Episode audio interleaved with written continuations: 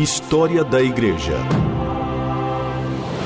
Uma visão panorâmica dos principais acontecimentos da origem da Igreja até os dias atuais.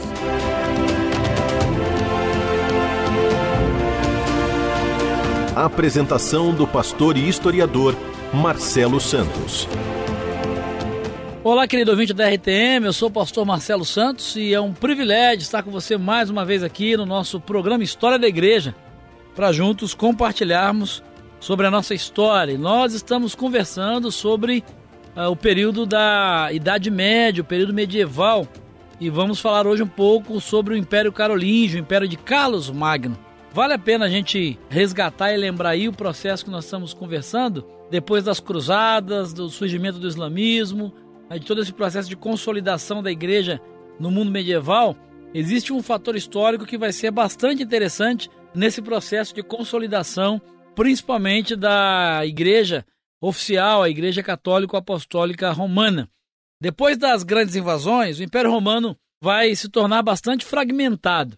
Perante essa fragmentação, vai surgir um poder crescente que é conhecido como o Reino dos Francos. Né? Era um desses povos bárbaros que vai se tornar um reino dentro dessa nova configuração do Império Romano. E esse reino franco vai agrupar uma considerável parte do território que hoje pertence à atual França e Alemanha. O grande líder desse período, o grande líder desse grupo é Carlos, que é considerado o maior de todos os líderes francos, e daí vem o seu título, né? Magno, Carlos Magno. Você já deve ter ouvido falar no grande conquistador. Carlos Magno ele é considerado por muitos um camarada genial, um personagem da história fantástico, um grande líder, um guerreiro, um diplomata, alguém muito criativo, e ele vai se tornar imperador no ano 800 da era cristã, e essa ideia foi apoiada pelos seis conselheiros da época e foi concretizada e efetivada pelo Papa Leão III. Para o Papa conceder o título de imperador a Carlos Magno, era necessário tornar Carlos Magno seu protetor, ou seja, um protetor superior aos outros e a distância suficiente para não incomodar muito. Ah, o Papa tinha ainda a intenção de que Carlos Magno fosse o imperador de todo o mundo cristão, ou seja, que Carlos Magno dominasse também o império do Oriente, o Império Bizantino, e assim ele pudesse recuperar a autoridade papal também no lado oriental da igreja. Quanto a Carlos Magno, qual era o seu interesse nessa parceria?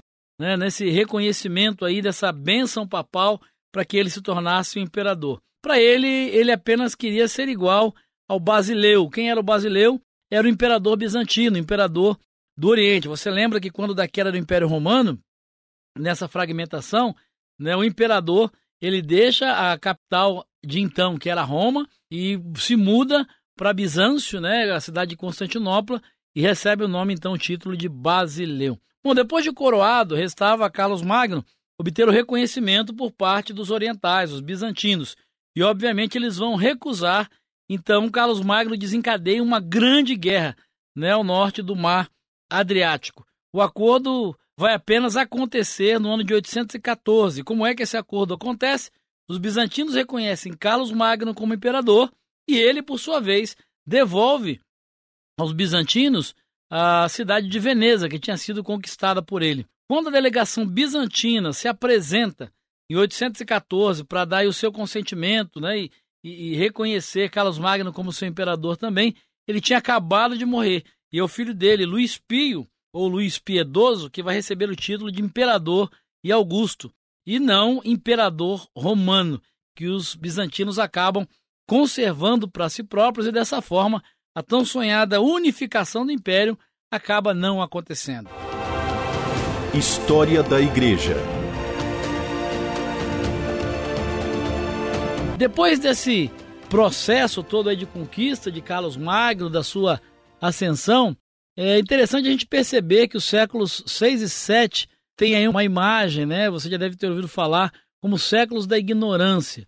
A gente pode dizer que isso é uma referência um tanto quanto exagerada, porque é nesse período que vai acontecer aquilo que a gente conhece como Renascimento Carolíngio. Nesse tempo de Renascimento Carolíngio, ou seja, liderado, capitaneado por Carlos Magno, ele vai promover e organizar um ciclo de estudos que vai abranger oito ramificações: o chamado Trivium, que abrangia a gramática, a dialética e a retórica, e o Quadrivium, que envolvia a aritmética, a astronomia a música e a geometria. A essas sete artes, chamadas artes liberais, desde o tempo dos gregos, ah, os romanos vão introduzir também a questão da teologia. Carlos Magno vai procurar para sua corte, nesse período aí do seu reinado, grandes eruditos e vai trazer né, gramáticos, historiadores, eruditos de conhecimentos enciclopédicos, bons teólogos, vai também inovar na arquitetura, na pintura e vai criar novos livros né, no nível da escrita. É um período mesmo e por isso é conhecido como o Renascimento.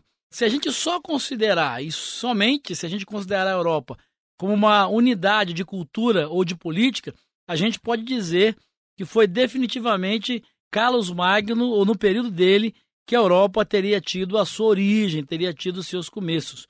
A gente pode ainda ver um pouco dessa consciência europeia quando, ainda antes da coroação de Carlos Magno, nós vamos encontrar alguns personagens da história referindo-se a Carlos Magno como chefe venerável da Europa ou ainda como rei e pai da Europa, né? ou as referências do Império Carolíngio também como Europa Ocidental inteira. Uma coisa que vale a pena a gente perceber dentro desse Império Carolíngio e do reinado de Carlos Magno é a relação do cristianismo com a religião política dentro do período dele. Ele vai tomar algumas decisões mais firmes, mais drásticas, que vão ter uh, um papel muito importante na construção da história da igreja, que é o nosso foco aqui. Por exemplo, é em Carlos Magno que vai acontecer a aceitação do cristianismo pelos germanos, né, pelas tribos bárbaras ou germanos, como a gente conhece, ela foi uma medida coletiva de liderança política ao qual o povo acabou tendo que se curvar. Os bispos eram, na sua época, nomeados pelo rei, assim como os condes. As crenças germânicas, pagãs, elas acabam sendo toleradas pela igreja. A igreja, no período de Carlos Magno, ela é vista como uma instituição sacramental dirigida pelo alto clero. Uma outra coisa que chama atenção no período de Carlos Magno é o fato da fé popular consistir em veneração de santos em proporções até mesmo assustadoras pela necessidade de se desejar a adoração de algo concreto. No período de Carlos Magno, isso começa a ser muito incentivado, começa a ficar muito aflorado. O que é que Carlos Magno faz nesse contexto? Que decisões práticas ele toma e que repercutem até hoje dentro da história cristã, principalmente da história cristã conhecida como católica? Por exemplo, ele proíbe o surgimento de novos santos ele define a obrigação dos leigos de decorar o Pai Nosso e o credo na língua do povo. Carlos Magno também define que os leigos deveriam se confessar uma vez por ano, passa a ser uma obrigação. As pessoas devem observar as horas de oração durante o dia. Carlos Magno instituiu o descanso dominical obrigatório, além da cobrança do dízimo como imposto. Carlos Magno tem algumas decisões que são interessantes e são positivas, se é que a gente pode chamar assim. Através de Carlos Magno, a pregação passa a ser obrigatória, ou pelo menos ela deveria ser numa linguagem mais simples. E ele tenta também promover uma reforma dentro dos mosteiros, valorizando a educação e utilizando-se da igreja para esse processo das suas reformas. História da Igreja. Personagens e processos históricos para compreender o presente a partir da experiência do passado. Bom, para a gente concluir esse capítulo da história, essa parte da história sobre Carlos Magno, sobre o Império Carolíngio, vale a pena observar as mudanças ou as contribuições teológicas desse período para a história da igreja. A gente pode observar que, como consequência da obrigatoriedade da confissão de uma vez por ano, que a gente conversou aqui, vai surgir a primeira grande formulação dogmática da Idade Média, que é o sacramento da penitência. É a partir dessa decisão de Carlos Magno de tornar obrigatória a confissão uma vez por ano que surge como um desdobramento disso, se é que a gente pode dizer assim, uh, o sacramento da penitência. A penitência da confissão, que fazia parte da vida do monge, acabou sendo transformada numa obrigação para todos os crentes. No primeiro momento, a ordem de confissão ela tinha três etapas. Como é que era o processo de confissão? Primeiro era o verdadeiro arrependimento do coração, depois a confissão oral, que deveria ser feita diante do confessor, e depois a realização da penitência imposta. É somente após a realização do ato de penitência que o confessor deveria expressar a reconciliação. O que a gente observa aqui é que, com o passar do tempo, por volta mais ou menos do ano mil aí da era cristã, essa prática muda e ela passa a acontecer de uma forma diferente. As etapas passam a ter uma certa diferença. Como é que é esse processo novo a partir do ano mil? A prática passa a acontecer da seguinte forma: A primeira etapa é a confissão do pecado, se pressupondo a contrição do coração do indivíduo, obviamente. Uma segunda etapa, então, é a imposição da satisfação por meio de obras, ao que confessava, prometia-se o cumprimento. E depois, então, a isso se seguiu o anúncio de que havia reconciliação com a comunhão dos santos. Gregório Magno, que é um dos grandes bispos romanos, né, um dos grandes papas da história, nós já conversamos sobre ele aqui nos programas anteriores, ele vai conferir duas funções ao sacerdote. Ele vai dizer que, primeiro, o sacerdote tinha a autoridade, tinha a responsabilidade de anunciar o perdão quando acontecia a confissão, e uma segunda função era aquilo que era chamado de o ofício das chaves, ou seja, o papel de estabelecer a disciplina eclesiástica, qual seria a penitência. Então, a partir desse processo, começa o caminho para a definição da penitência como um sacramento dentro da igreja. Faltava ainda regulamentar os castigos penitenciais ou o cumprimento da pena imposta. Isso vai ser deixado a critério de cada sacerdote. Surge então, a partir disso, nesse momento em que é deixado a critério do sacerdote, com toda essa construção da dogmática da penitência, é aí que vai surgir o conceito então de indulgência, que vai ser entendida como ponto que elimina a pena e a culpa e o pecado. A indulgência também vai ter a validade para a vida pós-morte.